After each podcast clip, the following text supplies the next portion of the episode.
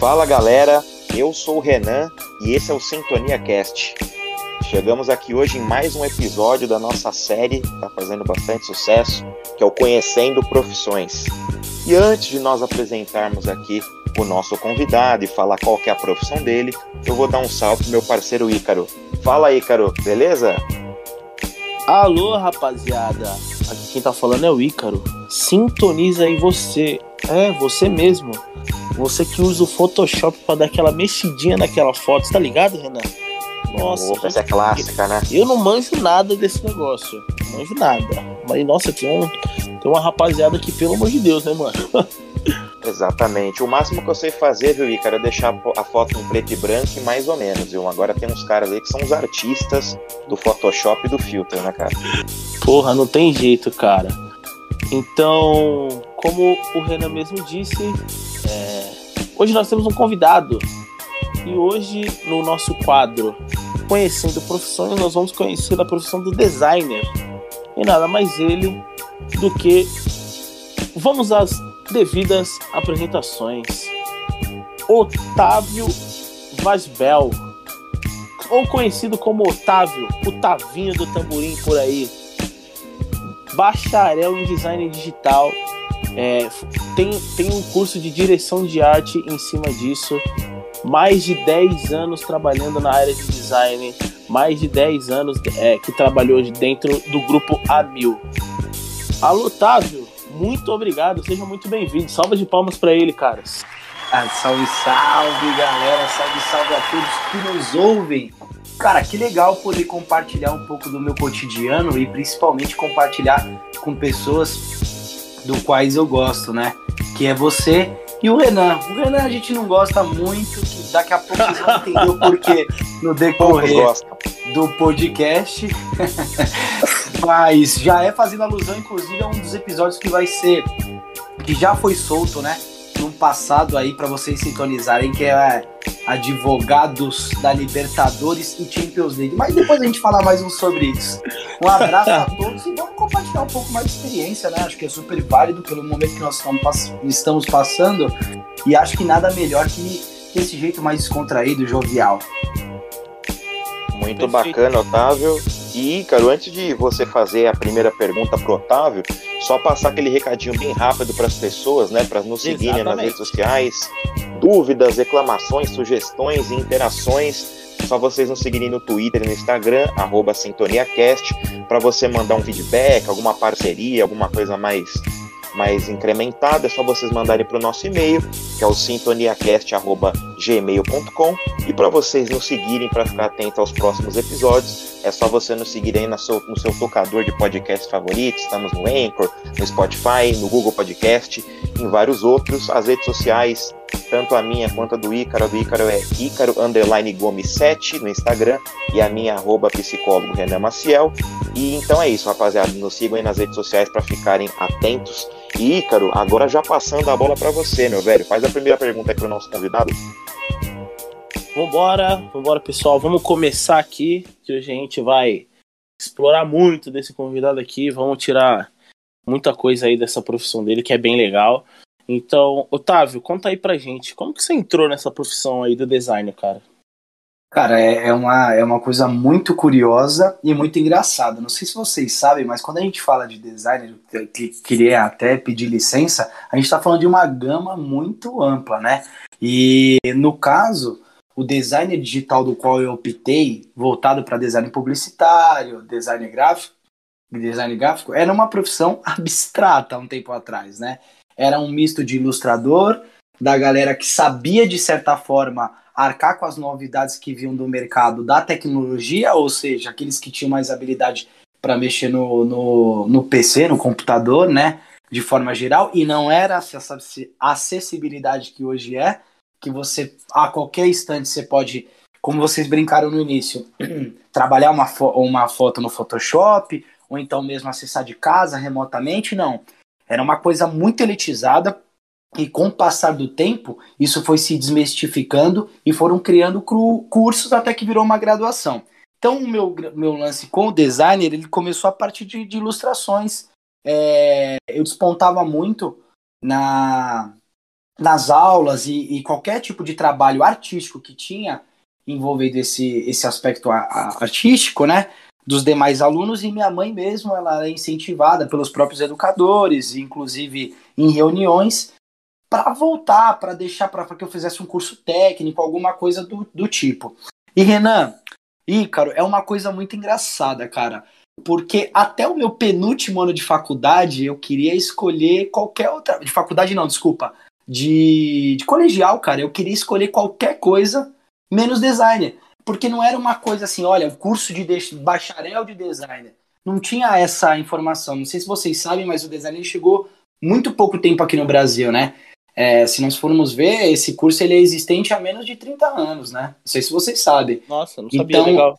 É, uma coisa muito, muito. É que a, a, o conceito de design é muito amplo. Acho que a gente ficaria horas aqui falando e não é o, não é o nosso objetivo. Mas até então, como eu comecei a, a fazer faculdade em 2010, em meados de 2008, 2009, era meio que uma, um ponto de interrogação. Até que um dos caras que eu fui trocar ideia uma vez falou: pô, você não vai fazer designer? Eu falei, o que, que é designer, cara? Uma vez no shopping, eu falei, assim, puta, eu trabalho numa agência, faço designer e tal, e aí eu comecei a pesquisar mais sobre o assunto. Cara, o curso de design e design gráfico e design digital já era é, amplo, mas não tinha essa, esse boom que hoje tem, né? De novos talentos, de, de bastante informação e cada um podendo mostrar o seu dote artístico. E aí, nesse, nessa conversa formal, fui pesquisar sobre. Cara, acabei entrando em um curso profissionalizante de web designer. Na época, eu não coloco no meu currículo porque eu não cheguei a concluir ele. E depois desse web designer, eu falei, putz, cara, acho que eu tenho vocação aí. E assim que eu me formei no colegial, eu optei pela faculdade de design digital, que nada mais é que essas tendências novas, tanto mobile, criação não só de site, né, de interfaces, a gente não lida como criação de site, e sim de interfaces interativas para os clientes. E cara, o, o Photoshop nesse meio tempo virou minha paixão, né? Eu acabei é, tendo esse amor, essa, esse elo com o Photoshop muito grande, e aí acabei voltando cada vez mais pro, pro lado publicitário, de direção artística, da área de criação. Muito bom, cara. Muito da hora, né, Renan? Com certeza. E bacana ele ter dito, né, que a, o curso universitário ele é recente, né? Tem mais ou menos aí 30 anos, né? Do ponto de vista histórico, acaba saindo ontem, né? Como a gente costuma, costuma brincar, né? Fico imaginando também que até alguns anos atrás, pelo menos eu nunca tive muito contato com ninguém que fosse dessa área, né? Quando alguém falava de alguma coisa mais criativa assim, pelo menos do meu ponto de vista, Ícaro e Otávio, eu pensava em publicidade e propaganda, né? Que foi até um curso que eu cheguei a cursar por incríveis uhum. duas semanas na faculdade, né? Mas de Exatamente. designer mesmo eu não, eu não sabia muito. Bem legal saber disso. É um curso recente, Mas, né? Mas está crescendo é, bastante. E uma informação que é, é, aqui é, é legal pra caramba, poucas pessoas sabem, eu não tive o prazer de ter aula com ele. Mas existe um professor chamado, na faculdade que eu fazia, no caso da Embi Morumbi, existe um professor que se chama Ferlauto, né? É, se eu não me engano, se eu não estiver falando bobagem, mas ele é um dos 20, 20 pessoas, dos 20 responsáveis pela chegada do design no Brasil. Você vê como é recente, né, cara? O cara que dava aula é um dos percursores, né? Ele não, é, ele não trouxe propriamente dito, porque falar que uma pessoa trouxe o design para o Brasil é um exagero. Eu acho que nem existe esse tipo de colocação. Mas uhum. ele é um dos caras que, é, que contribuiu, um dos 20 percursores para o design Ajuda, no Brasil. a propagar, né? Ajudou Isso, a propagar é, o curso em si, a forma de, de como se passar para as universidades, exatamente. né, e tudo mais. Exatamente. É... Renan, quer seguir com a gente? Vambora? É isso aí, Ícaro. Bacana saber essa primeira resposta aí do Otávio. Vamos seguir aqui com as perguntas, então, para entrar um pouco mais na, na parte técnica, digamos, para o Otávio responder. É, Otávio, né, comentando aqui na, na questão da pergunta em si, né, a primeira sugestão de, de comunicação artística, uma das primeiras, né, de, de comunicação artística, ela pode ser encontrada nas cavernas de Lascaux, no sul da França, né? Os primeiros criativos da humanidade, cara, eles desenvolveram uma linguagem artística que é codificada, codificada em pictogramas e símbolos, que foi a partir ali de 15 mil até 10 mil antes de Cristo. E aí a pergunta que eu faço para você, cara, falando um pouquinho de história, como que as pessoas podem enxergar, enxergar, né, que o design ele está presente em quase tudo que nós vemos no dia a dia? É, então, é, é uma pergunta extremamente crucial. Por quê? a, a, de acordo com o que é passado nas faculdades e estudos de, de alguns livros que eu já li, o, o, o conceito de, de designer mais específico é o se comunicar e transgredir esses projetos que são criados na nossa cabeça, na cabeça de qualquer tipo de pessoa, em soluções viáveis. Então, a gente vamos partir para o lado da comunicação, já que você falou que você já tem esse, essa passagem aí, para ficar até para fazer uma analogia. Um dos primeiros sinais, e aí começa a se fazer uma especulação em cima disso, de, de designer, a gente coloca em cima das pinturas rupestres. E um dos primeiros a serem verificados como designer foi aquele lance de toalete.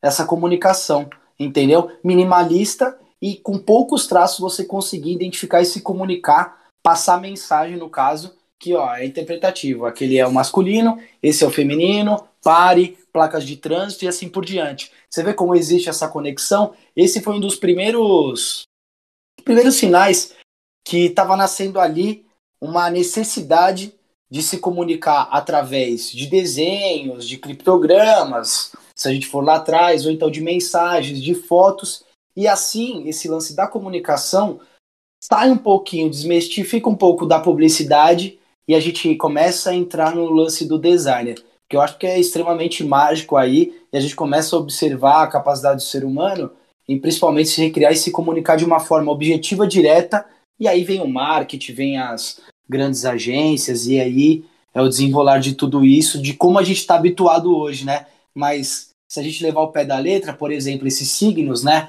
que são feitos para os, os esportes olímpicos, que são os, aqueles ícones, né, que hoje ganhou é uma linguagem como ícone. É, é, chamado de pictograma mesmo, né? Os pictogramas Isso. olímpicos, né? Exato, exato. É, a gente tem uma linguagem figurativa no design que a gente chama de signos, né?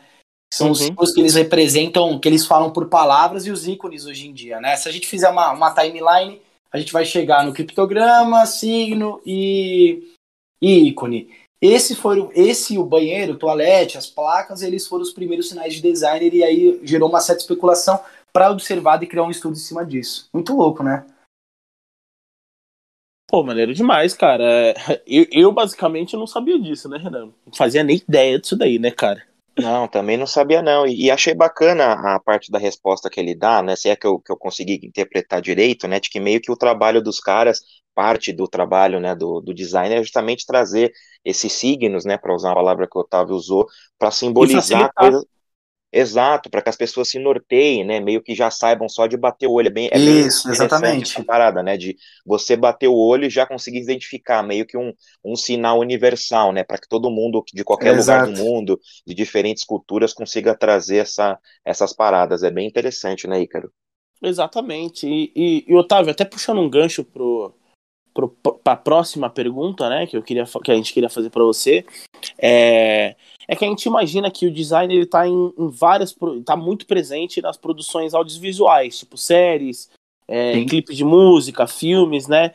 Então, a gente queria saber como que elas se apresentam e como que a gente pode notar essas influências dentro do designer ali, é, nesses pontos, tipo, ah, em filmes, por exemplo, em séries, a gente pode é, notar um layout, tipo, sempre de uma abertura de uma série, por exemplo. É, é mais ou menos uhum. nesse sentido? Não, não só. Não só nisso. É a interatividade com que o usuário também, até um, de, de modo geral, o roteirista, o design está inserido. Né? Parece que é uma pegadinha e parece algo maluco que eu estou falando, mas na verdade o modo com que o telespectador, ou então a pessoa que vai receber esse, esse projeto audiovisual, é, essas séries de streams, a publicidade de modo geral, isso também é design, entendeu? É o impacto que isso vai causar num cliente final ou na segmentação final, no público final que foi destinado, entendeu?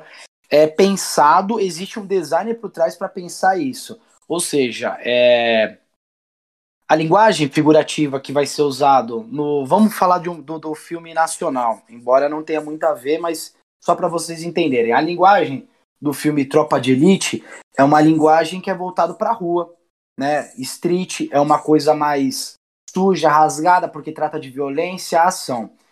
É, tem estudos e tudo mais. Essa linguagem interpretativa do cara que vai fazer o cartaz até o roteirista que escreveu, eles têm que estar bem alinhados. E existe o designer por trás, não só do cara finalista, nesse meio termo também existe um design por trás de como o público vai receber isso e qual que é o grau de interpretação dele. Então, se a gente for ver nas, é, nos streams, por exemplo, nessas séries, essas coisas, cara, a gente pode ver até o botão que você entra, por exemplo, numa plataforma, na Netflix, no Amazon, é, Amazon Prime, todos eles, até a interatividade de como você vai chegar é feito por um designer, entendeu? É que é uma gama muito grande, né? Quando a gente pensa, a gente sempre pensa no cartaz. No cartaz Sintonia, nessa nova série que tá bombando, que é o Round 6, né, se não me engano, me falha a memória, vocês me corrigem aí. Isso, isso aí. Exatamente. Isso. A gente só olha pro cartaz e fala, pô, foi criado por um designer. Mas não, a interatividade do botão que conecta, que leva o filme para você, as interações de pausar, todo, todo, tudo isso não é uma pessoa de logística que cria. É um cara, um designer, uma pessoa, né? Eu disse, eu disse um cara mais da linguagem figurativa, um homem, uma mulher, que, que cria isso e, e, ele já expressa a interatividade do layout, né? Por isso que a gente é, fala que é muito amplo, né, cara? A gente só vê o resultado final, mas tem um design por trás, por trás do cara que vai criar, do cara que faz a fotografia, né? Porque fotografia também tem designer de quadramento de cena, iluminação, o cara que faz a interatividade para o streaming rolar, entendeu? Existe um designer que vai posicionar, que vai fazer os efeitos especiais, que é um designer de motion, que tem 3D por trás, enfim, todos esses. Todo esse aparato que tem no audiovisual. Gente tô pegando carona aqui no streaming, mas de tudo que é criado, existe um designer ou mais de uma ramificação de design que é estipulado para que o produto, produto final chegue para nós com qualidade, enfim, de uma forma que a gente já está acostumado hoje. Sim, sim, é até, é até aquele negócio que você falou, né, de que o designer ele, ele não mexe só com as fotos, mas ele também trabalham com a questão da interface, né? Então aqui entra a parte da interface de chegar, ah, de apertar o botão, de chegar Exato. lá no lugar. É, é bem nessa pegada, assim, né? Uhum. É, bem, é bem isso mesmo. E, cara, é uma coisa que assusta, né? Porque, pô, ah, foi um cara de programação que fez isso, mas o cara de programação, ele passou por quem fez o estudo da linguagem visual. Ó, se eu colocar o botão aqui na esquerda, um exemplo, tá? Para quem tá ouvindo, pra, uh, ouvindo o nosso podcast e tá nos acompanhando e é leiga, se eu colocar o botão na esquerda, talvez ele não vai gerar impacto no cérebro a pronta resposta quanto na direita. Então, em vez de a gente colocar o botão, botão azul, a gente coloca vermelho na direita, no rodapé, que isso vai estimular para que ele intuitivamente passe para o próximo filme. E aí ele faz essa. essa aí ele interage com, com o stream. Ah, mas o cara no filme o que, que cara, para dar uma sensação de emoção, existe a iluminação, existe a galera que é responsável por fotografia e direção visual. Direção visual existe o designer por trás, que faz, escolhe uma paleta de cor, que, que conversa melhor com isso, que consegue convergir aquilo em uma emoção, ou então uma ação, alguma coisa que te causa um aflito. Então é, é muito louco isso, né, cara? A gente acha que não, não tem design, é só o cara que fez o cartaz final que vai pro cinema. Não, cara, tem muita coisa aí, tem design inserido do começo ao fim. Tanto de, de streams, que a gente pegou bastante carona para falar, mas na publicidade, é, no outdoor que você tá vendo ali na rua, numa propaganda, enfim, vinculado em tudo. Cara, eu achei muito foda é, você falar todo esse processo criativo da série, né, de como que o, o designer ele está envolvido nesse, nesse processo todo, né? Eu fico até imaginando como que deve ser as reuniões, né, do, do cara da fotografia, o diretor, todo mundo conversando, inclusive o próprio designer trazendo, olha, faz a série de tal direcionamento porque eu vou impactar as pessoas na minha arte de tal forma nas redes é. sociais, então acho bem bem bacana. E se você me permite, quero fazer dois comentários, duas perguntas aqui pro, pro Otávio, pegando o gancho nisso que ele trouxe. Por favor, mano. O, o, primeiro, Otávio, é, eu não sei se tem a ver com o designer em si, aí você me tira essa dúvida.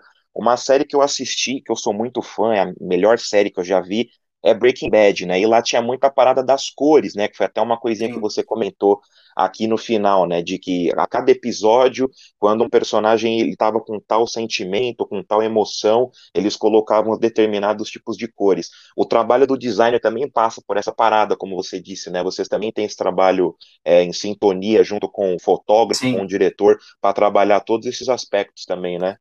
É, é um nicho de criação, né, cara? É, é, é, é muito impactante o resultado final. Então é impossível você querer, ó, vamos convergir um podcast dessa forma para o público A, B, X, do país X, Y, Z, sem que a gente tenha uma psicologia das cores por trás, ou então, pô, a gente vai falar do quê? Vamos falar de uma coisa mais antiga? Vamos usar tons que remete ao rústico, entendeu? Vamos trazer uma linguagem mais figurativa é, para isso, para aquilo. Qual que é o país de impacto? É o Brasil, então a gente não pode atuar com essa paleta de cores porque é uma paleta de, de, de cores opacas que, que não tem nada a ver com o Brasil, entendeu? É, se desmistificou isso, tá, o Renan? Hoje está muito mais polarizado, mas tem que ter um, uma conversa por trás e a área de criação que é fotografia, direção, motion, é, captação de imagem, toda essa galera tem que se conversar, entendeu? Inclusive, é bom para que saiba, é, o designer ele tá atuante em tudo. Ele pode não botar a mão na massa no ângulo que foi captado, porque é o cara de fotografia, mas as cores, o sombreamento, iluminação, tem um cara, tem um designer por trás, ou que tem esse senso de design e pode sim se aplicar como designer, que é o cara que vai dar, o, vai dar o norte. Ele pode não estar tá lá botando a mão na massa, mas ele deu o direcionamento final. É super importante ressaltar isso. Bem legal, cara. E a outra pergunta que eu ia fazer para você, meio que duas embutidas em uma só, é, eu fico imaginando quantas referências legais que você deve ter estudado na, na faculdade. Duas coisas, vocês tiveram matérias de semiótica ou de psicologia dentro do curso de design também? Não, não, ele não abrange, ele não abrange psicologia nem semiótica. Ele não abrange porque eu acho que é algo complexo que começa a desfocar, né, da, da graduação e tal, e aí o cara começa a entender, mas você dá pinceladas. Em história da arte é abordado isso. E quando você faz a criação de brands, né, que são é, algum momento você tem que criar sua agência e tudo mais, eles dão umas repassadas e mostram que, ó, a gente não vai atuar isso aqui na faculdade, mas é necessário isso, isso, isso. É, a psicologia mostra isso, isso, isso. A gente tem que seguir essa tal linha aí que, que faz com que seja mais assertivo o resultado final. Entendi, perfeito. Mas querendo ou não, se a gente for ver, tem participação, né? Pode ser uma participação direta, mas tem uma participação por trás, né? Uhum. É muito comum, né, nos cursos terem sim. uma pincelada ou outra de outra área, né? Só para ter uma, sim, uma noção sim. geral mais, mais bacana, legal. Porra, né? É muito bacana, né, velho? Tipo, a, a que ponto, tipo, o design ele tá, a, tá tão inserido é, a ponto da gente nem saber é, que o design tá ali dentro, né, cara? É muito louco essa uhum. parada, né? Exatamente. É, e Otávio, é, a gente quer mais próximo de vocês. Para vocês que não sabem, gente, vocês que olham todas as artes, tudo que é feito no nosso Instagram, essa, as artes que vêm aqui para as capas das plataformas digitais, todas são feitas pelo Otávio, tá, gente? Então, uma salva de palmas para ele mais uma vez, tá? Que é ele que faz tudo isso daqui mais uma vez. Então, assim, é, a gente que é mais próximo do Otávio, é, a gente sabe da relação e da inspiração dos renascentistas, do, dos renascentistas Michelangelo e Leonardo da Vinci, né? Então, conta pra gente como que eles são apresentados, ô, Otávio, em faculdades, em cursos, e qual que é a importância da visão que eles trazem para os designers hoje em dia? É, é um divisor de águas, né, cara? A gente não. Eu não sei qual são a, quais que são as crenças né, de vocês, mas esses caras, eles não são daqui da Terra, né? Isso é um pouco óbvio. Porque é um divisor de água a partir do momento que você tem uma linguagem 1D, 2D, do que era abordado até então na época, e o renascentismo ele vem e desdobra isso com uma profundidade, trazendo uma coisa que até então não era comum para a época e um fator de visão que não era explorado por ser humano, era explorado por gênios, né? Tanto ele quanto tanto Michelangelo quanto Leonardo da Vinci. Eu suspeito para falar porque eu carrego tatuado, eu acho que o Ícaro sabe, Renan. Eu tenho tatuado na pele o Leonardo da Vinci, que é uma fonte de inspiração imensa, cara. É, e tem uma obra de, do, da, da criação de Michelangelo, que está na Capela Sistina, que é de Adão com Deus. É, que eu acho que é é até utopia ficar falando aqui. Eu vou até cessar, senão eu vou me emocionar. Porque eu acho que é um divisor de água. Pintores renascentistas, no caso, eles têm essa linguagem diferente de tratarem isso. Eles mostram para o mundo isso, vendem.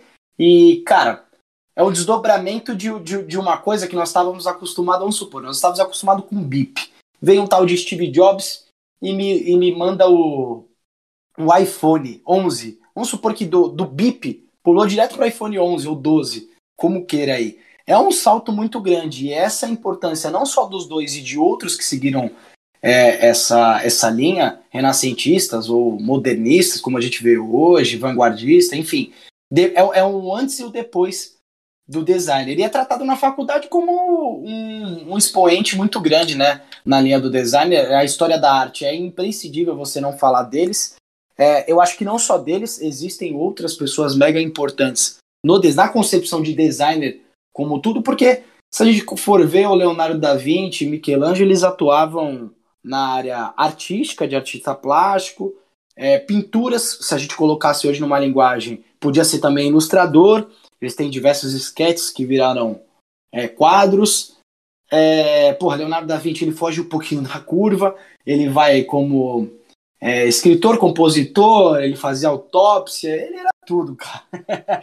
então, assim, é difícil a gente não mensurar designer, arte, sem citar os dois, que são o expoente e o divisor de águas. Mas volta a falar, não só eles, tá? Existe uma galera por trás que também conseguiu dividir na relação artística, né?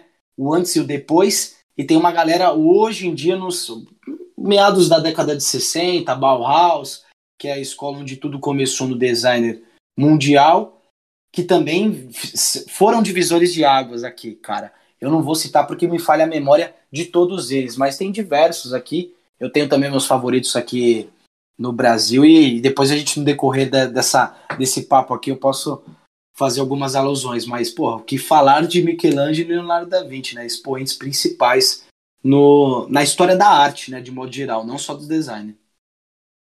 É, eu fico imaginando, né? Eu não, não, obviamente, não, não tenho tanta ligação com esses dois é, artistas incríveis, né? Mas com certeza, óbvio, tô, acho que todo mundo já ouviu falar, né? Inclusive, eu lembro até o Otávio Ícaro, que alguns anos, há uns bons anos atrás, eu tinha ouvido uma palavra quando eu estava ali na descrição do, do Leonardo da Vinci, alguma coisa que eu tinha pesquisado dele, que chama, dizendo que ele era um polimata, né? Eu falei, mas o que, que é um polimata, né? O que, que tem a ver polimata? Eu, eu, ignorante, eu nem sabia o que, que era, eu pensei que era a profissão do cara. E quando eu fui pesquisar, eu vi que polimata, o significado é justamente aquela pessoa que ela transcende em mais de uma área, ou seja, uma pessoa que é genial em diversos campos dos quais ela atua, né? Hum. Então, o Leonardo da Vinci realmente foi um cara super revolucionário. O Ícaro tem aí os, os caras da, da parte da educação física, né, que é a área de formação dele. Eu, para ficar em dois aqui da psicologia, que eu acho sensacionais, né, o pessoal fala muito do, do Freud, né, que talvez seja o mais famoso, mas eu que gosto da linha mais comportamental, eu tenho que lembrar sempre o Aaron Beck, né, que é o cara da, da terapia cognitivo comportamental, né, o próprio Skinner, que é do behaviorismo, ah, então o, dá para ver até pela fala do Otávio que ele é um cara que admira muito, tá, tá no um curso abraço, impresso, um né? Um abraço ao Astrand também, por favor, o cara que inventou sim, um, dos, sim. Um, dos um dos principais protocolos dentro da educação física, gênio também, então... Pô, já que é. vocês falaram o de vocês, eu vou falar o meu, cara, que eu gosto muito e muita gente torce o nariz, mas se você der um Google agora, principalmente essa nova geração, vai escutar muito sobre Alexandre Wallner, né, que é concedido como o pai do designer aqui no Brasil, que muito do que você vê, metrô, Petrobras, tal, nada mais, nada menos saiu das mãos desse gênio, desse mago desinventor que, se a gente falar de linguagem gráfica e arquitetônica e tudo mais, a gente tem que falar dele, e ele é um dos caras que eu Ainda tô pensando, mas é uma possível boa tatuagem. Eu, por venero demais esse. Ele não está mais entre nós, mas o Alexandre Wallner, ele é com certeza um dos maiores designers, se não o maior do Brasil.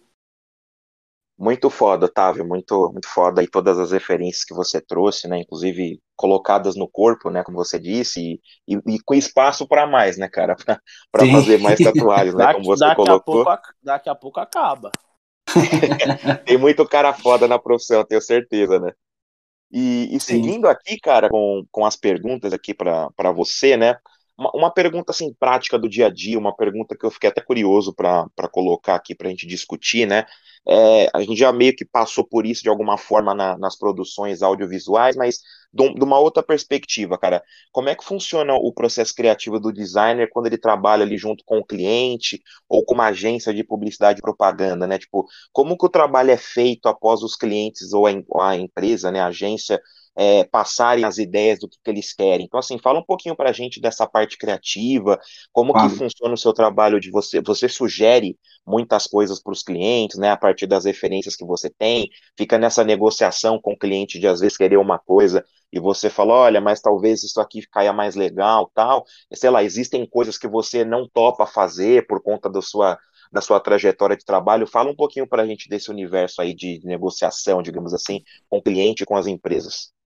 É, vamos lá. É, esse tema a gente vai demorar bastante. Se deixar, a gente faz um podcast só dele, né, cara? É uma coisa que há anos, cara, tem uma, um certo debate nas grandes agências e principalmente nos principais profissionais, né? Que é a maneira de exploração, que é o brainstorm, né? Que todo mundo fala, que está muito na moda falar hoje em dia, mas esse termo aí, ele roda bastante para nós designers, principalmente quando eu era muito jovem, que é uma gíria comercial que nada mais é saber um pouco mais do produto que a gente vai lidar. A, a, gente tem que pontuar aqui duas coisas, né? A primeira, a primeira coisa é, é o, o, o designer ele tem uma ampla gama, entendeu? E você tem diversos tipos de profissionais, assim como na área de vocês. Tanto os que não levam tão a sério, ou não são tão bons, ou não são desprovidos de tanto conhecimento, até os caras que marcaram época, fizeram história, é, tem diversos artigos. Acho que você sabe muito melhor do que, do que eu disso. E o que está se tomando hoje, acho que é para todo mundo, tá? Não é só para o designer, mas eu vou dar uma pincelada bem grande no designer. É a, o conhecimento superficial em termos de, de relativo da, pro, da profissão ou da segmentação, né? Porque muita coisa a gente fala que não é não é não tá lá na faculdade para você aprender, mas é uma segmentação. Então o que, que eu quero dizer com isso?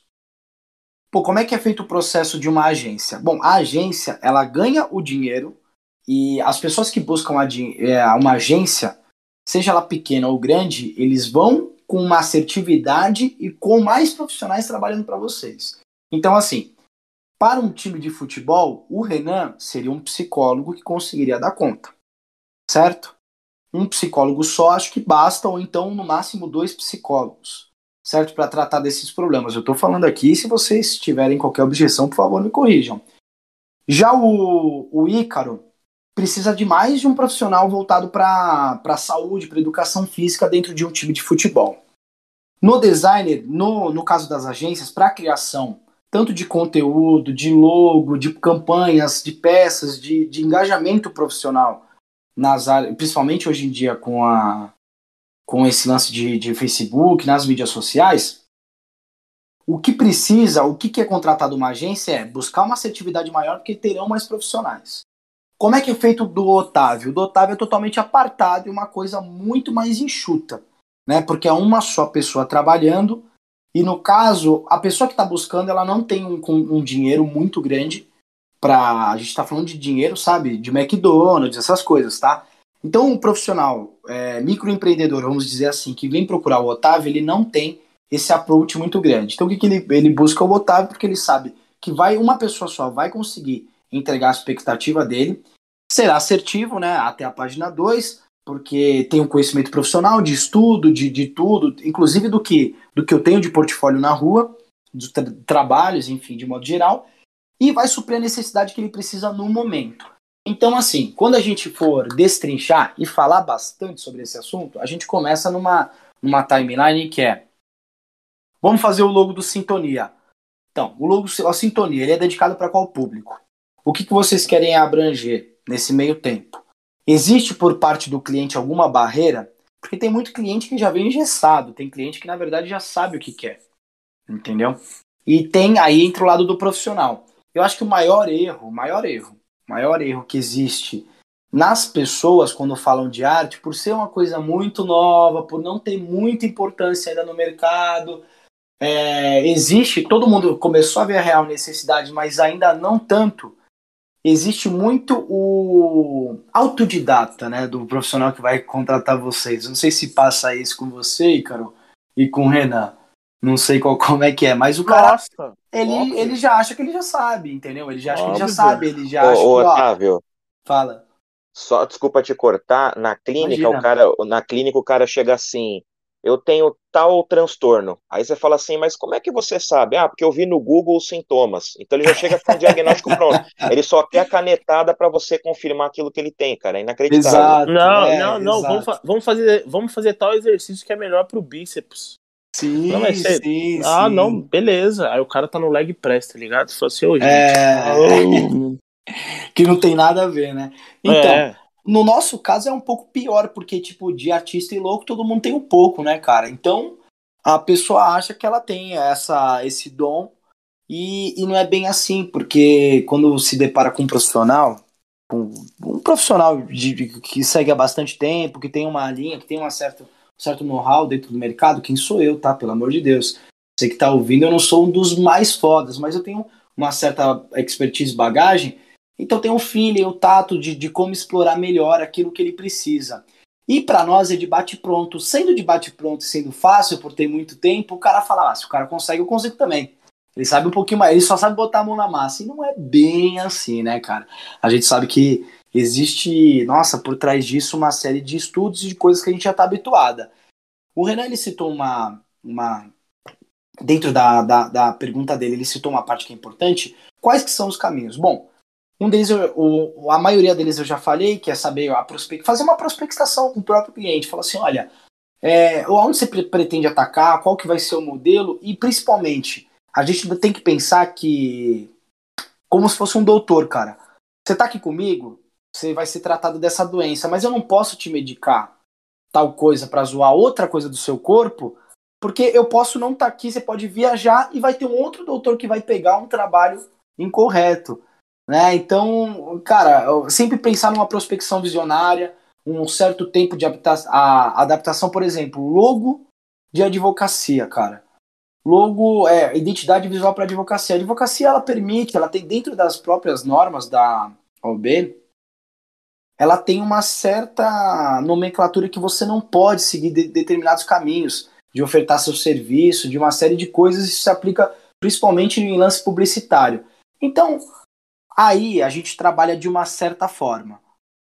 Pô, é, fast food, trabalhamos de uma outra forma completamente, entendeu? O público que procura fast food é um público, é, seja homem, mulher, é, existe um apelo vis- visual, existe um apelo, não é atemporal, como o trabalho de advocacia, é um trabalho mais clássico, que é contemporâneo, que ele segue uma linha que não pode sair, porque tem as regras, entendeu? Ele é muito engessado.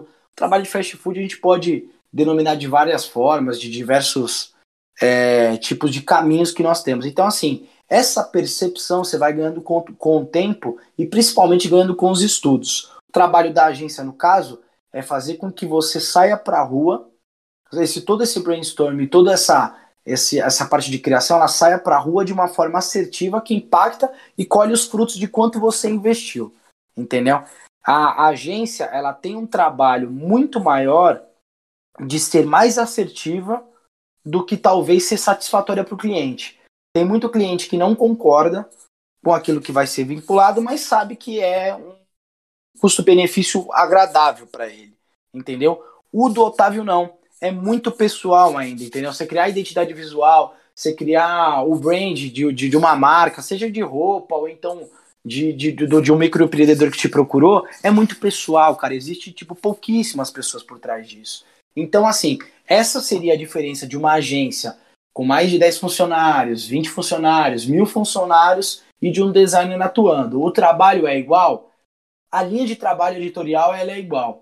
Só que as aplicações e principalmente a assertividade, acho que eu resumi bem, ela não é igual porque, cara, existe 500 mãos em um projeto e existe uma mão e existe um, muito mais investimento numa agência do que num, num designer. Mas só fechando essa linha, basicamente é isso. E aí o, o Renan ele pincelou, é, coisas que você faz, que você não faz. Existe sim, cara, aquele cliente que a gente tem que mandar embora. Existe algumas pessoas que infelizmente no mercado eles não entendem que o intuito que você procurar um profissional é que você não sabe daquilo e aquele profissional ele vai te agregar algo, entendeu? Seja muito conhecimento ou pouco conhecimento.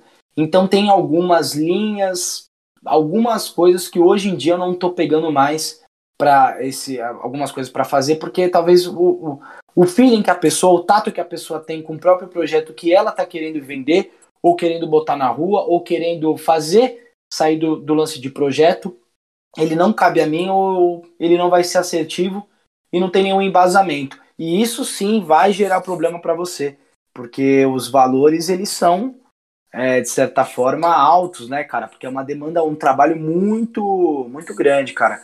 E isso daí vai ser revertido através de reclamações, é, processos judiciais. Então eu evito pegar alguns tipos de trabalho muito mais por conta do cliente e por conta de qual é a minha expertise, né? Qual é o meu feeling. Por exemplo, o Renan já falou que na psicologia ele atua de uma certa forma, porque ele já tem aquele tato, ele gosta daquele caminho. Eu, como já falei lá no início, quando a gente começou, eu sigo pelo lance publicitário, dessas mídias mobiles de criação artística, voltado sempre para a criação publicitária. E o Ícaro também, imagino que na profissão dele ele tem um leque vasto de, de, de, de você fazer uma pessoa criar o estímulo funcional dela, de você fazer um, um, uma pessoa ter uma massa corporal, enfim, ela, e ele deve seguir aquele que ele acha melhor, né? Dentro de vários esportes que o educador físico pode seguir, ele deve seguir a linha de futebol, natação ou quaisquer que ele queira. Eu também tenho esse lance de criação, voltado para criação publicitária e artística. Cara, eu acho muito importante essa, essa sua resposta, Otávio, porque assim, vamos lá, né? Acho que para as pessoas que estão nos ouvindo, é sempre muito bacana. Acho que posso tomar liberdade de falar pelo Otávio, pelo Ícaro também, Sim. no sentido de que é bom que as pessoas também tenham as suas inspirações, tenham suas referências, até porque, por exemplo, aí voltando mais para o caso do Otávio em si, a pessoa às vezes já vai com umas, algumas coisas prontas porque ela quer que você só concretize um sonho que ela tem. Mano, Exato. eu quero que a minha arte seja assim, eu só queria um cara para fazer o desenho. Para então, executar, assim, para executar de exato, fato. Tipo, eu não exato. consigo executar, chega lá e faz, por favor.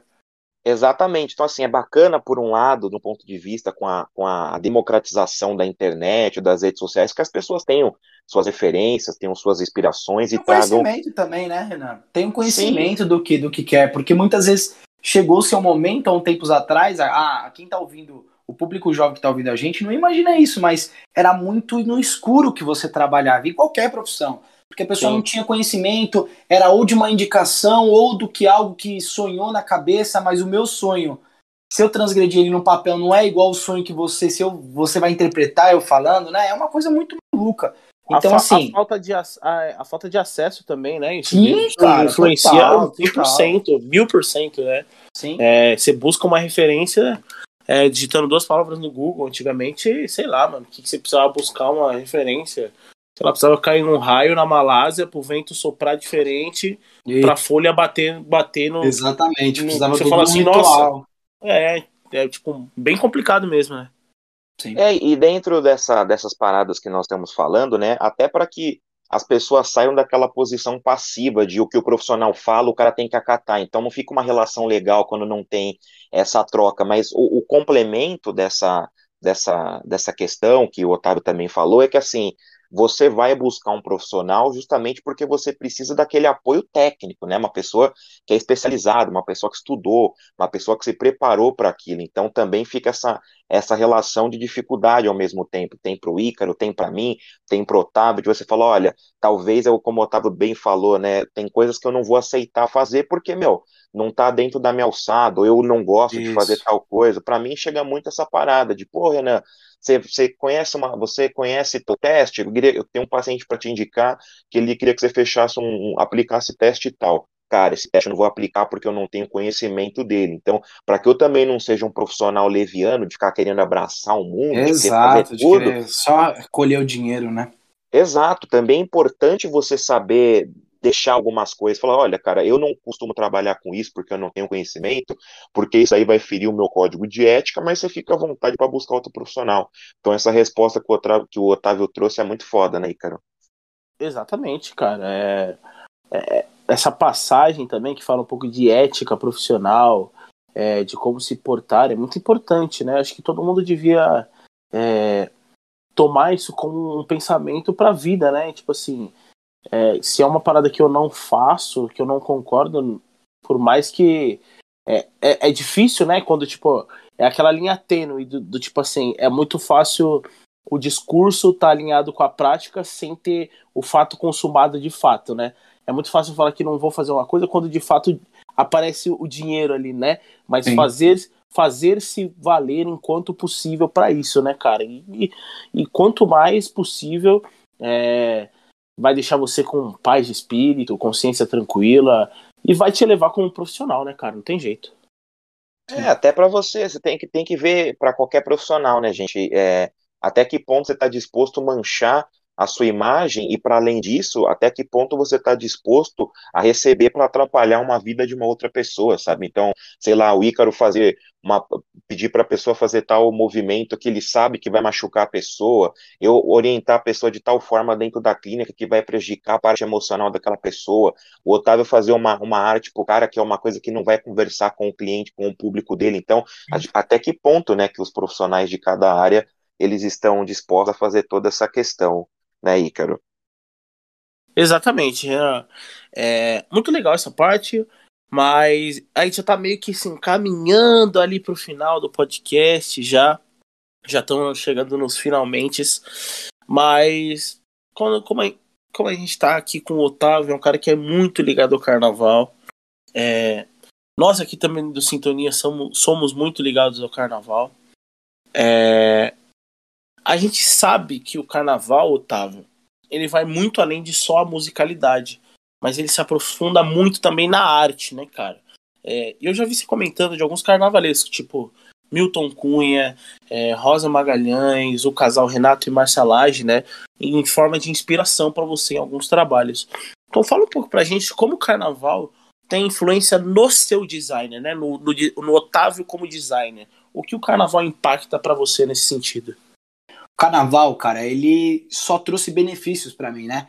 Porque é uma é um misto de diversos artistas plásticos, existem designers, como você mesmo falou, o Renato Lage, o casal Lage, na verdade, ele e a esposa dele são formados em designer, né? E eles têm uma ramificação em artes, artes plásticas, enfim, são caras conceituais extremamente fora da curva, né? Tem muito estudo, muito artigo publicado de ambos. Milton Cunha, que tem todo um lado é, artístico de uma, um, de uma escola vanguarda, cara, maravilhosa. E pasme, cara, é, além de contribuir muito para o meu desenvolvimento como designer e principalmente como artista, de certa forma, é, de ver novas vertentes, porque o carnaval ele te abre um leque de opções que você fala: caraca, velho, isso daqui não dá para encontrar na internet, né? Isso daqui eu não encontro no, no, no Pinterest, né?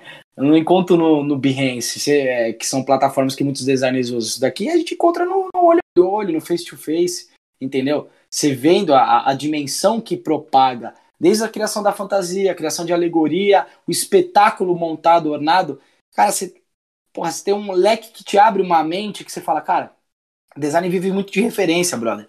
Então, assim, o cara te traz alguma, algumas coisas que você fala, nossa, eu jamais imaginava que dava para explorar uma paleta de cores para falar XPTO, sabe? Para falar do Nordeste, o cara explorou tal paleta de cores que a gente não tá acostumado e deu super bom e dá para transgredir isso nessa festa, nesse evento, nesse mega teatro a céu aberto em um layout que casaria perfeitamente bem. Então acho que esse principalmente é um dos pilares e voltando ao que eu quero falar bastante, é, não sei se vocês sabem, eu comentei com o Ícaro, o Renan vai ser pego de surpresa e o público também, mas eu falei, pô, eu sou do carnaval tal, e meu professor de artes, inclusive o melhor professor que eu já tive de história da arte, na verdade, que eu já tive, ele comentou, é mesmo? Cara, você conhece Rosa Magalhães? Você já deu uma sapeada nisso? Eu falei, pô, com certeza, cara. É... Milton Cunha, né? Ele entra até para um lado sociólogo, sabe? Cara, o cara uma dimensão imensa. Você tem conhecimento? Falei, tenho conhecimento. Você já viu os croquis que ele cria, tal? Esses caras, é, de certa forma, se a gente levar para um lado mais uma linha. criar uma timeline de design brasileiro e ramificar o carnaval, com certeza esses caras têm pilar importante, né? E tem Fernando Pamplona, que não sei se vocês sabem, mas o Fernando Pamplona, ele não só desenvolvia é, carro, alegorias, fantasias, enredos, não. Ele também participava, olha que maluquice isso, ele também participava da, das criações de arquitetura nas construções decorativas da cidade, não era do Rio, tem muita gente que acha que é só do Rio de Janeiro, mas é da cidade do Rio de Janeiro, é, decorativa, é como se fosse uma contagem regressiva, os ornamentos que enfeitavam a Sapucaí, onde aconteciam os desfiles. Então, assim, é uma coisa que ela sai, sabe? Ela sai de um papel, ela sai de um espetáculo nichado musicalmente falando, e ela toma uma dimensão que vira algo folclórico. Ele, a gente contribui para a identidade visual e para a segmentação da cara do país. É, Otávio, só para só te, te interrompendo aqui para enfatizar é, o peso de Rosa Magalhães, né? É, primeiro que ela é, ela é artista plástica, né? Carnavalesca. É, ela entrou para uma seleta lista de doutores honoris, é, honoris causas da UERJ, né? Universidade do Estado do Rio de Janeiro. Sim. E para quem não sabe, ela, ela que fez a abertura dos Jogos Pan-Americanos de 2007 no Rio de Janeiro e ganhou o Emmy por conta dessa abertura e foi ela a responsável pela cerimônia de encerramento dos Jogos Olímpicos de 2016 que fazia a transição para os Jogos Olímpicos de Tóquio. Então é muito além do Carnaval, né, cara? É muito além, cara. E você vê que se você pegar um currículo do, dos carnavalescos né, principalmente do, do, do, Rio de Janeiro, né, que teve essa profissionalização, prof, profissionalização antes de São Paulo, e foi o que deu o grande boom, você vai encontrar que a Rosa Magalhães ela é artista plástica, designer, ela tem ilustração no seu currículo também, não existe um, um, bacharel, alguma graduação a respeito disso, mas ela também deve ter um curso técnico, que tem lado sociólogo. Você vai vendo que essa galera é da pesada, a galera ela a gente é muito ingênuo da nossa parte a gente derivar isso para um caminho que há é uma, uma galera que faz uma fantasia de Sila com uma música tocando e é uma festa céu aberto sincronizada. Não, ela vai muito além. Você vê que tem uma antropologia envolvida dentro do carnaval, existe uma narrativa construída nas histórias, que é aí que foi ensinado para você, que foi ensinado para mim, foi ensinado para o Renan, que ela totalmente é deturpada por uma galera que conta na avenida como ela é. Então tem um conhecimento histórico, né? Então, cara, é, é, isso tudo hoje não, né? Não mais, mas há um bom tempo atrás, Ícaro me corrija se eu estiver falando besteira, mas era pensado de uma única cabeça, cara, que era, por exemplo, Rosa Magalhães, Fernando Pamplona, Relato Laje. Essa Sim. galera criava. O Joãozinho sozinho. 30. E sim, Joãozinho 30, como esqueci dele, pelo amor de Deus, Joãozinho 30, você vê que é, é, é, é muito amplo, é um cenário muito amplo para uma única pessoa ser explorado e é muito leviano da nossa parte a gente querer resumir isso de uma certa forma. Então, voltando ao objetivo da pergunta. O Otávio, ele tem como leque gama maiores de referências de exploração. Eu citei aqui de cores, mas de como é, explorar enredos, como explorar uma, uma, um briefing que é passado para mim através do carnaval, que com certeza, absolutamente, ele é um, um pensamento fora da caixa que traz novidade, cria tendências, que é super importante para os designers, e principalmente mostra uma gama de uma galera que pode ser que em algum momento já foi explorado no planeta Terra, mas que não está num Pinterest, não está num Behance, entendeu? Não está de fácil acesso no Google. É uma coisa que é trabalhada durante o ano, você vê o espetáculo, você começa a fragmentar isso em alguns trabalhos seus e destrinchar isso para trabalhos futuros. Então, assim, é uma abertura de mente, você trabalhar, ver como é que é o carnaval, você trabalha não, você observar o carnaval, acompanhar o processo criativo disso, é muito importante para que, você toque campanhas, peças publicitárias, criação de brand, criação de identidade visual, enfim, diversas coisas que o design, designer explora. Muito bacana a, a resposta toda aí que o, que o Otávio deu, né? Como o Ícaro falou, todo mundo aqui, né? Tanto o convidado quanto o Ícaro e eu, nós gostamos muito do carnaval, né? Nós temos muito essa, essa referência também. O Vitor e o, o, o Ícaro e o Otávio têm até mais proximidade, né? Tocam em escolas tal, tem a, a questão da, da experiência do, do de, você já desfilou também, Otávio? Só é que eu não, não conheço muito bem a sua trajetória, mas você também Discilo, discilo desde os meus 9 anos de idade. Eu tenho mais de 20 anos de carnaval. Aí eu sou pós-graduado e tudo mais.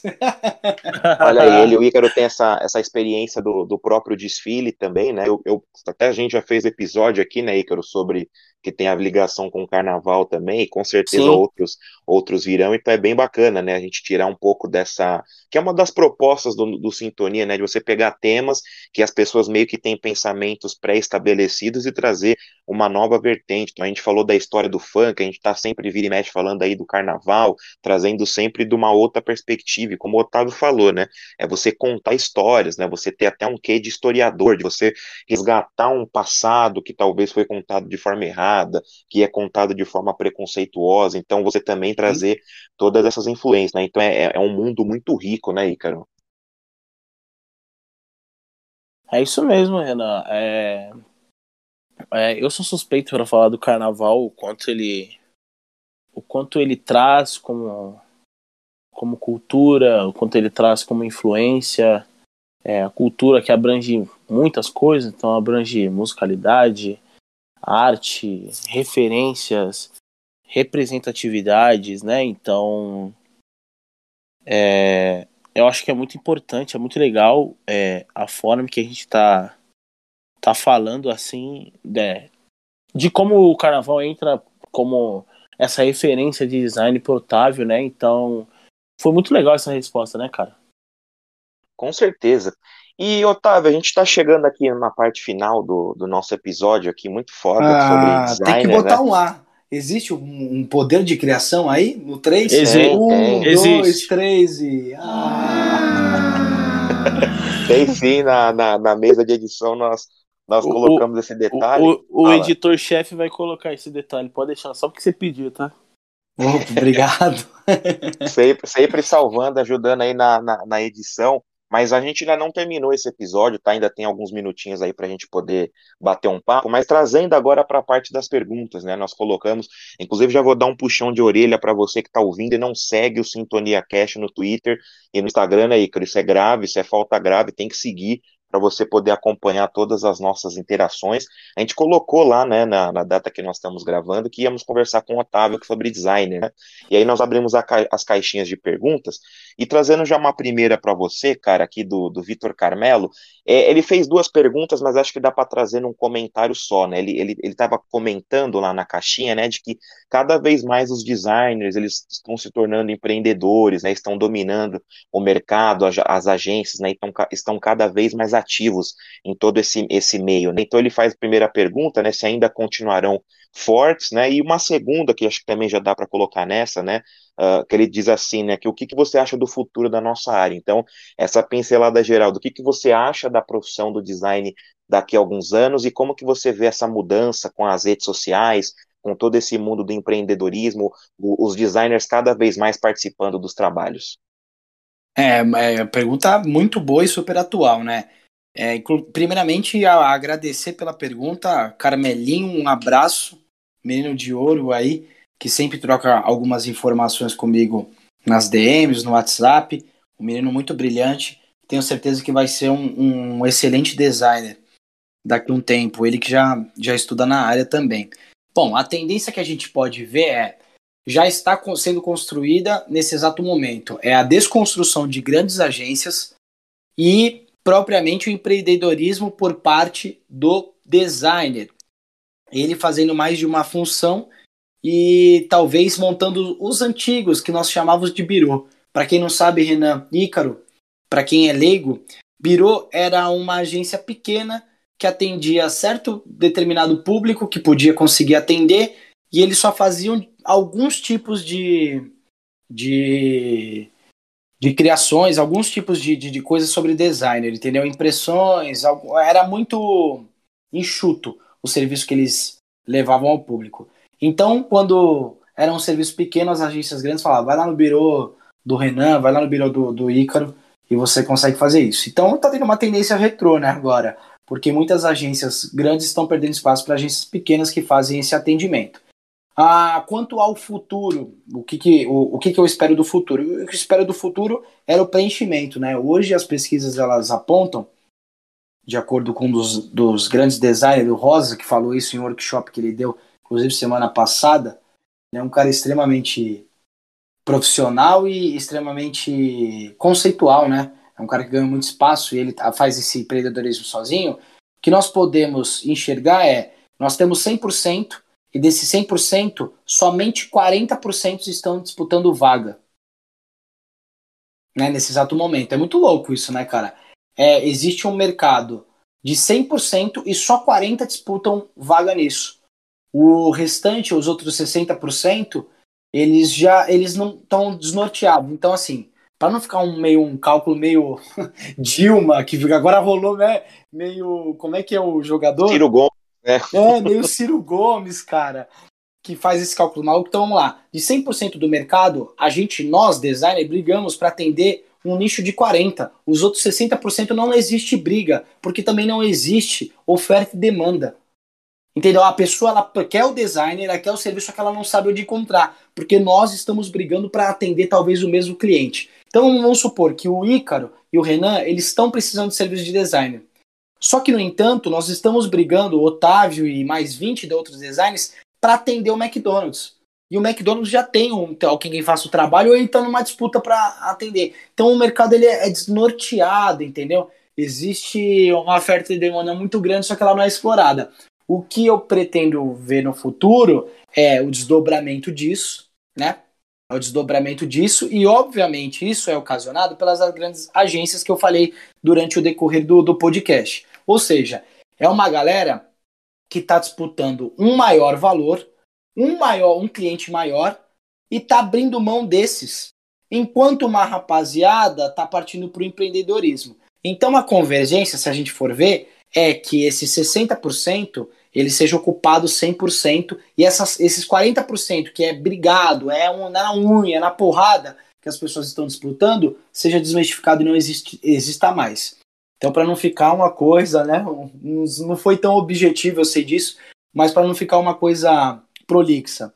Existe 100% do mercado onde só 40% dele está sendo explorado. E os outros designers, os outros 100%, né? Eles não estão, a gente não está explorando o mercado. A gente está brigando por 40%, que é onde tem o maior dinheiro, onde tem a maior procura. Alguns designers, com o passar do tempo e com a desmistificação, a polariza polarização da informação e principalmente o avanço das ferramentas que fazem você um designer mais, mais, mais foda, mais atuante, melhor, mais qualificado, eles estão começando a migrar para que seja ocupada essa carteira de 60% que não é ocupada e a, a tendência é que esses caras consigam dominar boa parte do mercado à medida que 10 anos 10% sejam agências enormes, gigantescas, e 90% sejam microempreendedores. Então, fica aqui o meu alerta e o meu, principalmente o meu discurso que vai mudar o cenário radicalmente, como está mudando nos últimos cinco anos, e vai ter um boom muito grande, um exponencial muito grande de designer no mundo. Não sei se vocês sabem, mas de acordo com o próprio Rosa, eu, eu vou levantar para não falar besteira. É, o designer hoje é a vigésima é, profissão que mais produz no planeta Terra. Olha aí, muito interessante as informações que o Otávio trouxe, com certeza deu para entender o que você quis dizer. E, e tem aquela coisa, né, Otávio, que a gente estava discutindo mais no começo, né, de que com as redes sociais cada vez mais pessoas vão migrando para esse mundo, vão, por consequência, Sim. necessitando de, de serviços, né? Então, se a gente, tanto para a sua área quanto para a minha, para a do Ícaro, de qualquer um que está nos ouvindo, né? Às vezes a gente fica muito focado naquele na, na, na, menina dos olhos, como o pessoal fala, né? Aquela coisa que vai dar mais grana, e a gente pode, poderia estar tá ganhando até mais, ou pelo menos próximo, Sim. se a gente abrange outras pessoas menores, né? Então é muito muito interessante essa, essa questão que você trouxe, né? Você, pelo, pelos dados que você também citou, é um mercado ainda muito grande em desenvolvimento, ainda tem muita gente para poder entrar nesse mercado. Então acho que foi uma, uma resposta bem satisfatória aí para o Vitor e para todo mundo que vai nos ouvir Já fazendo uma segunda pergunta para você, cara, uma pergunta até mais bem humorada, né? Do Rafa do Cavaco, ele fez a pergunta também pro Otávio. Eu vou, eu vou Grande Rafa Malva, grande Rafa Malva. O cara, pelo jeito, já deve ser conhecido aí do, do, do Ícaro e do Otávio. E, e, ele fez uma, uma pergunta ali bem humorada, né? Acho que tem a ver também com questão de Photoshop, de filtro, aquela coisa que a gente brincou mais no começo do episódio, né? Dizendo assim, quando a pessoa ela tem determinadas características, e, é, é, como que funciona, tá? Vocês mudam muito a fisionomia das pessoas, tem muita gente vaidosa no meio da, do, do, design, falando assim: olha, eu não quero que você me deixe com nenhum erro, ou até trazendo a pergunta para você de uma outra perspectiva. Não sei se chega para você dessa Sim. forma ou para colegas seus, mas assim, eu que sou da psicologia acabo escutando muito isso.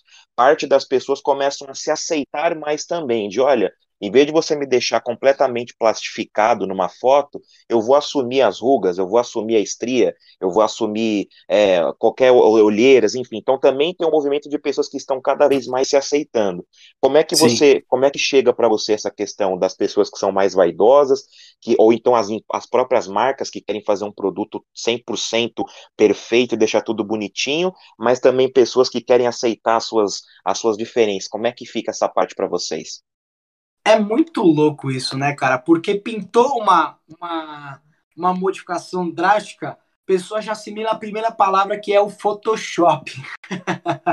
e todo mundo, vocês fizeram a brincadeira no início, é verdade, né, cara? Virou um costume falar, ah, mas é muito Photoshop nessa foto. É, não sei se vocês sabem, agora falando muito sério, a Adobe, que é a criadora do software, inclusive de outros softwares também, que, que são programas que falam a mesma língua e, tra e trabalham de forma direta com design, com motion, com criação de modo geral, elas tiveram diversos processos né, nessa virada de, de década, de 2010 para cá, por conta da, do boom que se teve a partir das, das empresas de Tinder, da, desculpa, das empresas, dos aplicativos de Tinder, é, Instagram, Facebook, e tornou-se, cara, uma grande preocupação, porque as pessoas não querem mais, isso é, o Renan pode falar melhor que eu, não sei se já chegou esse assunto para ele, mas algumas revistas levantaram, tem até artigo, eu não cheguei a ler, vi de uma forma superficial, mas o, o, o conhecimento que eu tenho é extremamente triste, né? E é legal a gente também abordar essa temática, que é uma brincadeira do Rafa, mas a gente pode falar um assunto sério, que as pessoas não estavam mais se aceitando dessa forma entendeu? A pessoa ela tinha um grau de rejeição muito grande por conta dessa dessa perfeição que se criou através do Photoshop e muitas pessoas não queriam mais ter o contato afetivo próximo por conta disso. Olha que, que curiosidade maluca, né? É, se percebeu que teve diversos processos nas ferramentas por parte daqueles que marcavam o encontro, marcavam o encontro a pessoa não era nada dessa forma. Teve galera que processou as ferramentas que fazem isso, que é o Photoshop, é, FaceTunes, que são aplicativos, e teve uma, um estudo que relatou que os adolescentes eles não queriam, se, queriam manter um relacionamento virtual por conta das imperfeições e eles mudavam cada vez mais, nos, no, principalmente no Photoshop, que é a maior ferramenta de edição é, atualmente da, do, do planeta, e eles não queriam mostrar a face real dele, né? A face, as faces reais deles, dos jovens. Então isso criou uma certa um constrangimento por parte da, da Adobe, a, a empresa que faz teve que se retratar e as, os aplicativos tiveram que se retratar e por conta disso criou o conceito hoje mais usado, né, nas agências, que é a humanização. Então o que é o conteúdo mais humanizado? Existe uma empresa. Antes nós falávamos só com o logo da empresa, né? Não sei se vocês têm esse discernimento. Que a gente só falava, a gente falava com uma máquina que era quem nos atendia. A gente falava, convergia através do logo. A gente viu o logo, a gente sabia se era de credibilidade ou não. A gente via a identidade visual e falava, puto, cara, os caras mandaram muito bem, vou investir porque deve ser um processo sério, né? deve ser de qualidade, ou então se o cara não tinha aquele apelo visual, é, que me dê licença, tá? A Dolly, por exemplo, era para um público que você não tinha muita credibilidade, que não tinha muito apelo visual, não tinha um conteúdo muito rico em detalhes, igual as outras concorrentes como Coca-Cola, Fanta, enfim. Então você não acreditava, deixava de acreditar dessa forma. E, cara, o que eu acho mais legal é que o mundo mudou e se criou esse conceito dentro das agências, principalmente em todos os lugares hoje a gente fala do conteúdo humanizado, que é mostrar a face real de como quem está por trás, quem está operando aquela máquina, quem faz o processo de telemarketing. Então, hoje existe bastante o conceito de, de humanização e principalmente, o Renan, pegando o cara na sua pergunta, é dessa desmistificação de ser perfeito, de não ter olheiras, de ter os dentes brancos, né? Criou bastante isso e ter o conteúdo humanizado, que é nada mais que retratar com fotos com pouquíssimos tratamentos. Muitas agências elas não deixam nem o trabalho para frente com, com um tratamento é, muito perfeccionista, muito artificial. É, no, no caso, a agência que eu trabalho também faz isso. A gente tem um approach de deixar o quanto mais humanizado possível, né? É, e deixar ela de uma forma mais, mais natural.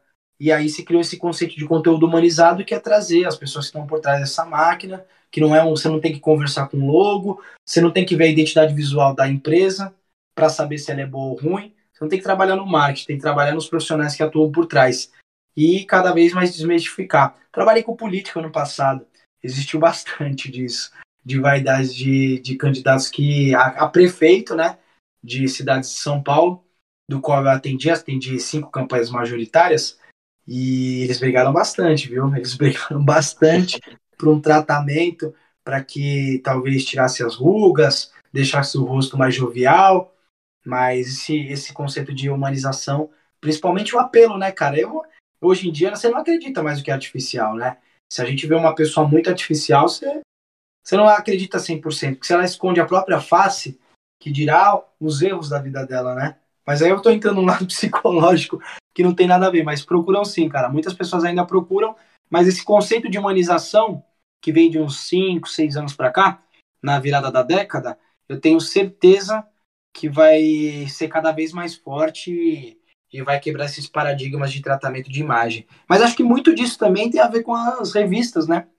Do, do público adulto, tanto feminino masculino, que existia bastante esse apelo para vender a mulher ideal, para ter é, procura e oferta, né, cara? De que, pô, a capa da XPTO é mais bonita que a capa da outra, da concorrência, então se criou bastante isso. Bacana, muito bem-vindo a sua fala também. A gente discute, já discutiu aqui o Icro comigo, né, no, nas gravações desse mundo de redes sociais, das implicações na saúde física, na saúde psicológica também, né? E você falou uma coisa que eu achei bem pertinente, né? A coisa de é, também se for uma coisa muito artificial, acho que isso até afasta as pessoas, né, Otávio? Porque fica uma coisa muito distante, né? De nossa, Sim. mas essa pessoa, se essa empresa é toda perfeita, é muito luxuosa, é muito elitizada, a gente não vai conseguir chegar nem perto disso. Então, vou procurar os meus, né? As coisas que são mais Exatamente, exatamente. São mais viáveis para minha vida e que aí vai rolar parada da identificação, do pertencimento, Exato. bastante na, na psicologia, né, Ica? Não sei se você quer complementar com alguma parada sobre isso também, mas achei bem pertinente as falas do Otávio. Não, também achei bem pertinente o que ele falou, né, cara? Porque, é, como a gente até comentou, né, no, no episódio de positividade tóxica, né, a uhum. questão de parecer o que não é só para agradar é, ao próximo, tá ligado? É, e essa parada é, acaba machucando tal, tem efeitos psicológicos muito grandes, é, efeitos físicos também, né? Da busca do corpo perfeito também. Então, muito legal essa pontuação que o Otávio trouxe aí pra gente. Isso aí. Bom, Otávio, nós temos aqui duas perguntinhas finais para você, tá, cara? Antes de nós encerrarmos aqui o, o nosso podcast. A primeira que eu vou fazer para você é a pergunta do Luiz Fernando, que ele, ele pede uma recomendação no caso. Ele fala assim: é, existe algum programa gratuito para montagem de flyer? Então, existe o um profissional de design que você deve contratar. existe um profissional que você deve contratar. Existem sim, cara. Existe um programa que hoje está sendo bastante usado por todos aqueles que não podem ter acesso. A gente também brinca aqui, mas a gente sabe que as condições do qual o país, do, do qual o nosso país se encontra, às vezes pede para que a gente seja enfermeiro, bombeiro, é, educador físico tal, e, e, não é uma coisa que infelizmente a gente tratou nos temas passados, que a pessoa tem essa proatividade. Não, pelo contrário, desculpa, que ela tem essa certa arrogância ou sobre. É, é um cara prepotente, ele está querendo ditar. Não, é, é a proatividade que o brasileiro tem que ter. E tem um produto, um aplicativo, na verdade, que se chama Canva, cara. Eu não costumo usar ele, mas ele está sendo bastante usado para criações de peças. Né? Não ele não tem tanta versatilidade perto do Photoshop, Illustrator, After Effects, mas ele supre um pouco da necessidade para você que está iniciando, quer dar seus primeiros dots ou quer fazer a divulgação de um produto ou de algo que você comercializa. Entendi, bacana. E fazendo a última pergunta para você, cara, essa deixei para o final porque acho que pode ser uma, uma, um fechamento com chave de ouro aí da sua parte, que é a pergunta do Di Simas, né? Ele fala assim: qual o melhor programa? Não sei exatamente qual programa que ele está se referindo, enfim, aí você fala alguns programas, fica à vontade para dar sua resposta. Ele fala qual é o melhor programa, e aí ele termina dizendo assim: e se possível, fazer indicações para estudo. Então, até para fechar o episódio, Otávio, o que, que você traz de, de, recomendações do que você gosta de estudar, de vídeos, de programas, de, de livros, de artigos, enfim, dá essa pincelada geral para a galera aí que está ouvindo, que pode estar tá muito interessada em ingressar nessa profissão de designer, o que, que você tem de referência que você acha bacana trazer para indicar para as pessoas? Ah, sim, sem problemas. É, eu, eu acho que o programa que é mais utilizado hoje, eu tenho na minha cabeça que isso vai acontecer uma unificação muito grande vai ser o Photoshop. Hoje ele já abrange funções que anteriormente, há dois, quatro anos atrás, ele não abrangia, não era abrangente, na verdade, e, e futuramente eu acho que esse é o caminho para fazer uma unificação do, do Corel, né? Com, do Corel Illustrator em um único app que é de manipulação de fotos que se chama Photoshop, que hoje em dia a gente não pode nem mais segmentar ele somente como manipulação de fotos, né? Então, vamos lá. Manipulação de fotos, é, tratamentos, criações gerais, a gente usa o Photoshop. Para você que está pensando em criar marcas, trabalhar com essa segmentação de criação de logotipos, é, tipografia ou imagens vetoriais, nós temos o Illustrator e acho que ainda se usa o CorelDRAW. Se usa bastante, inclusive. É, mas é bom a gente dar uma pincelada nesse lance da, do, do Illustrator, que é o que vai tomar conta. Já está há uns 10 anos tentando tomar conta, mas acho que vai tomar nos próximos anos aí conta e o CorelDRAW vai ser finalmente extinguido. E para você que está pensando em fazer edição de vídeos e, e afins gerais, é, tem o Motion, tem o Motion, tem o After Effects, tem o Final Cut, e tem outros mais, Premiere, você pode começar a inicializar. Seus estudos eu acho que tem que ser voltado nessas plataformas que são as mais usadas, se não as únicas usadas, para futuramente você exercer, tanto em pequenas quanto grandes agências, é, o, seu, o seu trabalho como designer ou criativo. E as minhas maiores inspirações, cara, hoje a gente tem bastante, né? É, ó, bancos de, de, de, imagens ou acesso aos portfólios dos nossos companheiros de design, companheiros artísticos, enfim. Mas com certeza absoluta, é, eu tenho um artista que eu gostava muito da paleta de cores que ele explorava, que era o Mateu Apostelusco, se não me engano, me falha a memória, que era um grande artista que eu gostava bastante. É, não posso deixar de citar do Hans Donner, né?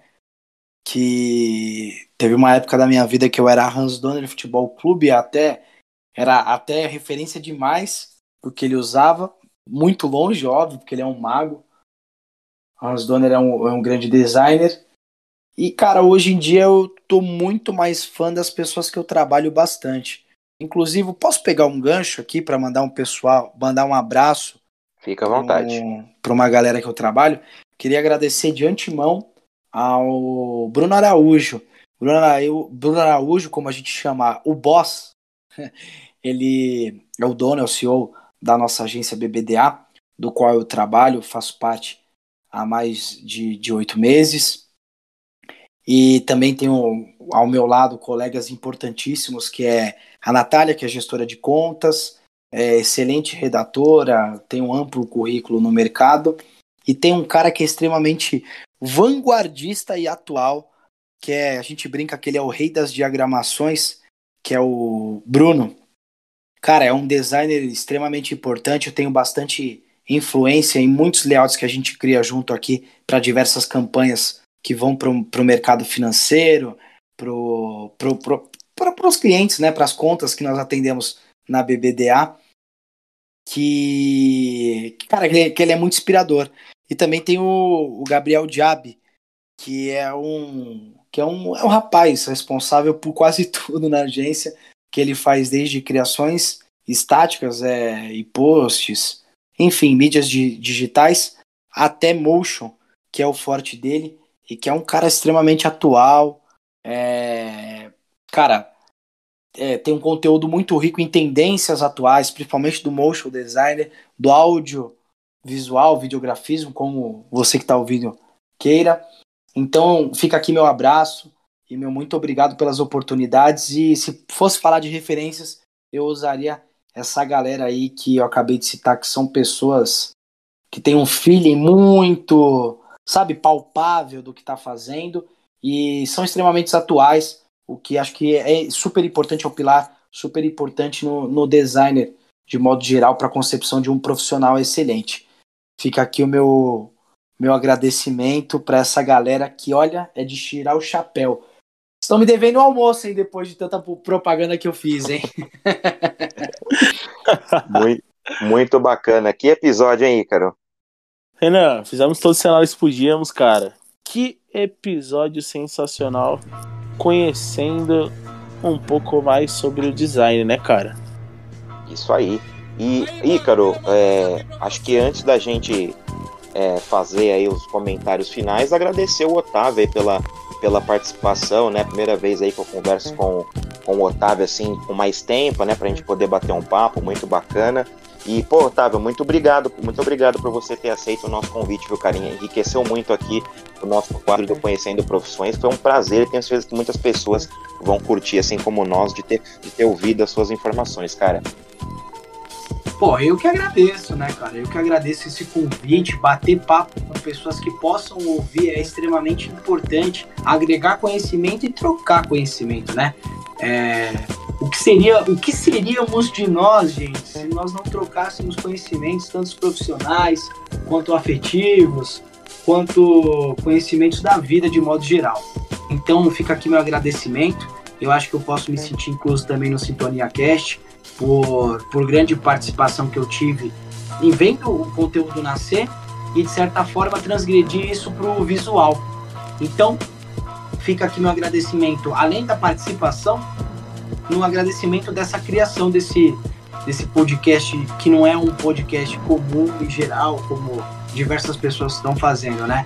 É algo que transcende e leva muito mais conhecimento para uma galera da nossa idade, para uma galera mais jovem, para uma galera mais velha. Desde já, agradeço a sua oportunidade, Renan. Muito obrigado. Beijo no coração. E, Cano, não preciso falar nada, amizade de longa data, né? E cada vez se aflorando mais a nossa amizade. Fica aqui meu, meu registro e meu agradecimento a todos. Vasco da Gama, apenas. Apenas. Piada interna. Agora a galera que vai ouvir vai achar que a gente é Vasco da Gama. Cada um tem o seu respectivo time, que na verdade isso é uma frase clichê o nosso grande ícone Casimito fez com que a gente eternizasse em todas as nossas falas, em todos os nossos encontros, e hoje não seria diferente. Vasco da Gama, apenas. apenas. Otávio, é, aproveita aí, mano. Deixa seus, seus contatos aí com quem precisar dos seus serviços, como que, como, como que encontra você, por onde como é que fala com você. Deixa aí suas redes sociais também, cara. Ah, maravilha. É, eu atendo nas redes sociais, tanto Facebook, Behance, é, LinkedIn e Instagram como Otávio, arroba Otávio Design, oh, desculpa, Otávio Vaspel. Falar de novo porque acabei me enrolando, é muita emoção. É Otávio Vaspel, meu nome e meu sobrenome.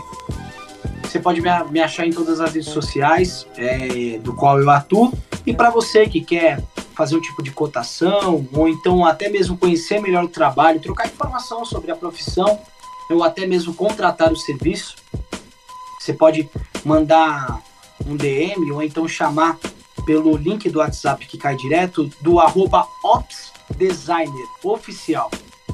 OPS Designer Oficial. Lá você consegue interagir nas suas redes sociais e conhecer um pouquinho mais do que do qual é o trabalho do Otávio e da nossa agência, da nossa agência de social media. Perfeito, né, Renan? Ajudando Perfeito. aí na, no, no só, só para ajudar também, para as pessoas encontrarem ele, o sobrenome do Otávio é. Se eu tiver errado, você corrige, viu, Otávio? Tá. É V-A-J-S-A-B-E-L, né? Isso, exato. Vaspel. Perfeito. E como nós também temos mais proximidade com o Otávio também, em último caso, você pode nos acionar lá na página do Sintonia Cast, que a gente passa aí com o maior prazer as redes sociais Exatamente. do Otávio. E, cara, você tem frase, você tem aquela, aquela interação para os nossos ouvintes, cara? Você pensou em alguma coisa? Hoje eu tenho, e hoje é muito simples, cara.